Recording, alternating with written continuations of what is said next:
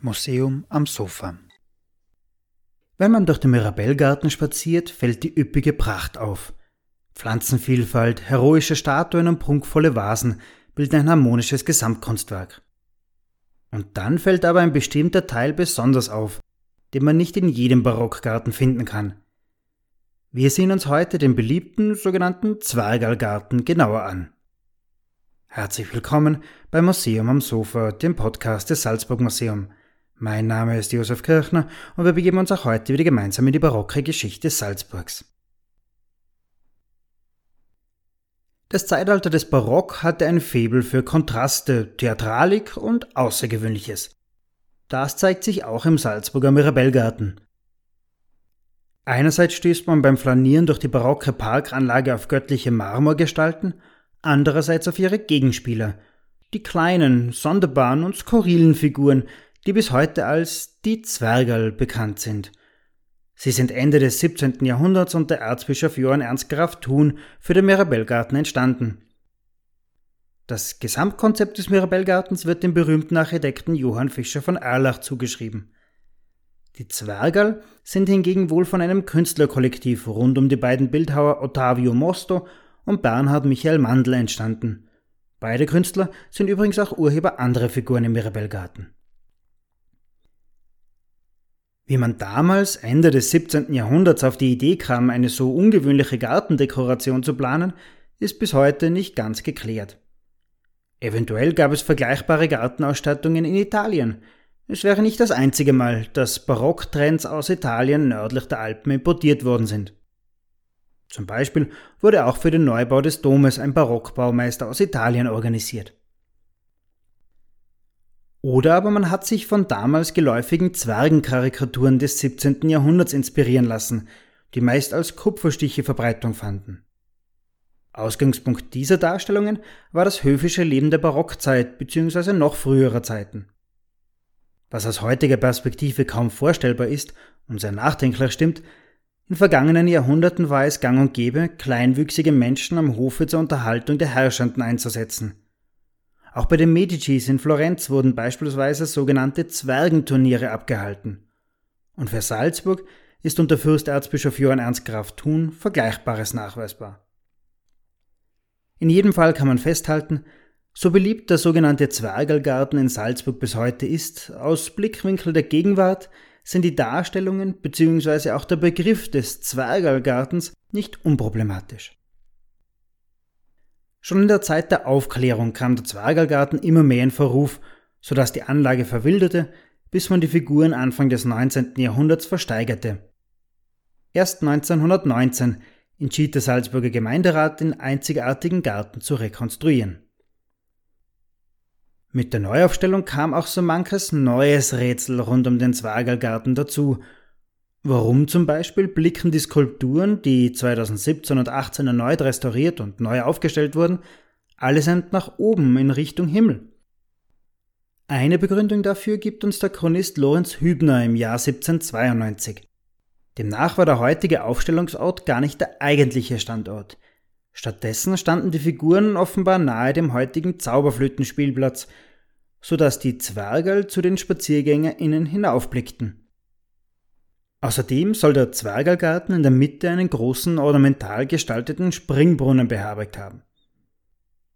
Aktuell stehen sie auf der letzten noch erhaltenen Bastei der Stadtbefestigung. Die Stadtmauer, die von der Salzach in einem Viertelkreis bis zum Kapuzinerberg verlief, wurde vor rund 150 Jahren fast vollständig geschliffen. Rätselhaft ist auch die Bedeutung der einzelnen Figuren, zumal uns die Lesart barocker Symbolik heute nicht mehr sehr vertraut ist. Schauen wir uns also ein paar einzelne Figuren bzw. Figurengruppen, ganz subjektiv ausgewählt, etwas genauer an.